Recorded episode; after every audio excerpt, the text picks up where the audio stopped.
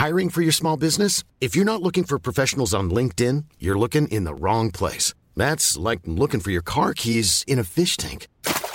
LinkedIn helps you hire professionals you can't find anywhere else, even those who aren't actively searching for a new job but might be open to the perfect role. In a given month, over 70% of LinkedIn users don't even visit other leading job sites. So start looking in the right place. With LinkedIn, you can hire professionals like a professional. Post your free job on linkedin.com slash people today. Vox Polony.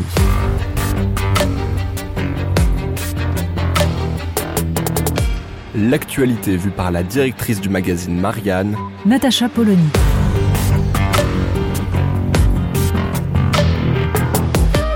Vox Polony. L'affaire McKinsey s'est invitée dans la campagne. C'est d'ailleurs euh, par euh, facilité qu'on parle d'affaire McKinsey. En fait, il s'agit de l'usage de l'ensemble des cabinets de conseil, McKinsey n'étant qu'une petite partie de cet iceberg énorme.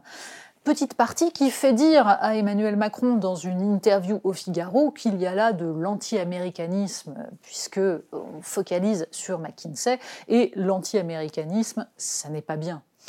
Alors, le PNF a en effet ouvert une enquête sur une partie de l'affaire. La question de la fraude fiscale, ou plutôt de la part du PNF, du blanchiment de fraude fiscale, puisque c'est là-dessus que le PNF peut enquêter, ce qui en fait laisse de côté le principal problème, à savoir le fait que l'État fait appel massivement à des cabinets de conseil, alors qu'on pourrait supposer que sur une bonne partie de ces dossiers, il possède en interne les compétences. Pour autant, évidemment, cette affaire est liée à la Macronie, dans la mesure où il y a de la part de l'univers macroniste une idéologie qui correspond à celle de la multiplication de ces contrats avec des cabinets de conseil. On a là non pas un supposé pacte de corruption, comme le prétendent certains, mais tout simplement une même vision du monde, une convergence. Pour autant, Emmanuel Macron n'est pas le seul à avoir fait appel à des cabinets de conseil. Ces ministères non plus. D'ailleurs, il n'a pas été consulté quand les ministères ont fait appel à des cabinets de conseil.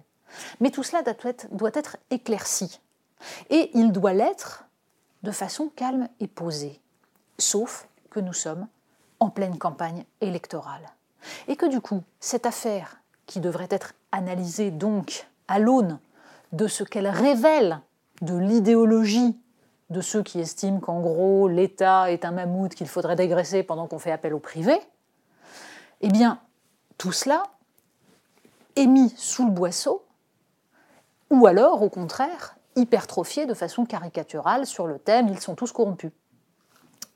Et se pose la question de savoir si, journalistiquement, parler de cette affaire, c'est mécaniquement faire le jeu des opposants d'Emmanuel Macron, et en particulier du Rassemblement national, parce que c'est immédiatement ce que certains macronistes affirment sur les réseaux sociaux. Et oui, vous parlez de ça, vous voulez donc affaiblir Emmanuel Macron, vous jouez un jeu dangereux. Faire le jeu de, c'est ce qu'on a entendu pendant des années, il ne fallait pas parler de telle ou telle chose parce que cela faisait le jeu de. En l'occurrence, dans les arguments qu'on voit surgir sur les réseaux sociaux, ça va même beaucoup plus loin. Bon, il y a les habituels trolls russes. C'est-à-dire, ce serait de la faute des Russes si on parle maintenant de McKinsey. Oui, parce que, certes, les gens qui s'insurgent contre le surgissement de cette affaire pointent du doigt les complotistes, et il y en a, qui considèrent qu'en effet ce serait une corruption totale, que l'État serait gangréné, mais eux-mêmes pratiquent un formidable complotisme qui consiste à avoir des trolls russes absolument partout. Alors ça va même plus loin. Certains expliquent que c'est de l'antisémitisme. Alors là, ne cherchez pas de lien logique, il n'y en a pas. C'est une question purement journalistique. En parler ou pas, enquêter dessus ou pas, essayer de comprendre pourquoi le parquet national financier a tué au départ l'action qu'il était en train de mener, tout cela relève du travail d'enquête en dehors de tout engagement politique, de toute volonté d'affaiblir ou de renforcer tel ou tel. Et si les journalistes s'interdisent de faire cela sous la pression des uns et des autres parce que nous sommes en campagne, ils n'auront pas fait leur travail. Les citoyens sont évidemment bien assez grands, bien assez lucides pour savoir ensuite quelles seront leurs priorités dans l'isoloir? Est-ce qu'ils considéreront que la priorité, c'est cette question idéologique, politique, de savoir quelle doit être la place de l'État et comment sont utilisés les deniers publics? Est-ce qu'ils y ajouteront tous les autres éléments essentiels sur lesquels doit se déterminer un vote?